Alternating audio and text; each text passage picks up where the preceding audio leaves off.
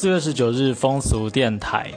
今天是丹宁日。那什么是丹宁日呢？我们先来了解一下它的日期。它其实不是固定的一个日期，它是在四月的最后一个星期三，是这个丹宁日哦。所以它不一定是四月二十九号这天。那呃，丹宁日它的由来是。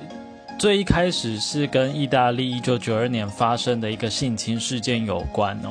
有一个女性她在上家训班的时候被驾驶载到偏僻的地方强暴，那这个官司从一审、二审一直到最高法院，结果最高法院竟然推翻了原本的判决。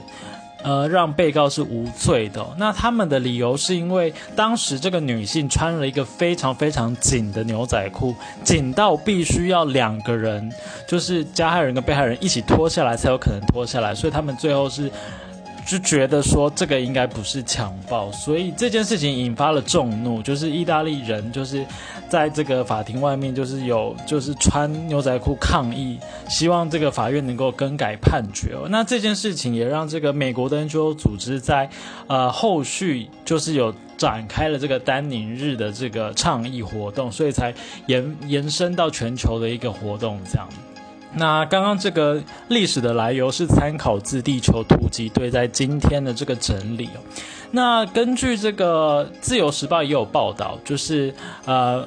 现代妇女基金会在今天呃这几天有发表那相关的统计数据，他们的是调查显示，百分之六十五的民众，就台湾的民众，还是认为说，如果女性行为表现的太开放，就应该要承担被性侵的风险。那百分之六十一的民众，甚至也认为说，受害者应该为性侵事件负责。所以现代妇女基金会就就此呢，呼吁大众应该要停止责备受害人，而且应该是要用陪伴倾听的。方式站在受害者这边，那这个今年的这个反性暴力倡议大使是安心雅来担任的，他也呼吁大家就是能够在最近这几天能够穿上牛仔裤，然后穿的同时也表达反对性暴力的诉求，站出来停止被呃责备被害人，然后给予陪伴和倾听这样子。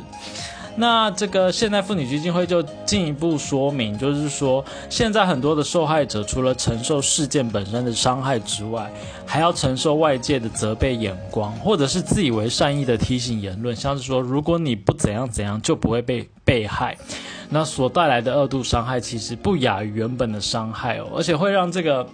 犯罪行为本身就更难以被看见嘛，那其实这是一件不好的现象，应该是要用陪伴倾听的方式，然后更进一步的，就是安心雅这个倡议大使也有推动，就是提倡，就是重呼这个 Only Yes Means Yes 的口号，这样子，希望大家能够真真实实的尊重，就是彼此的身体和意愿，然后一起为这个性跟感情之间的这个关系能够在。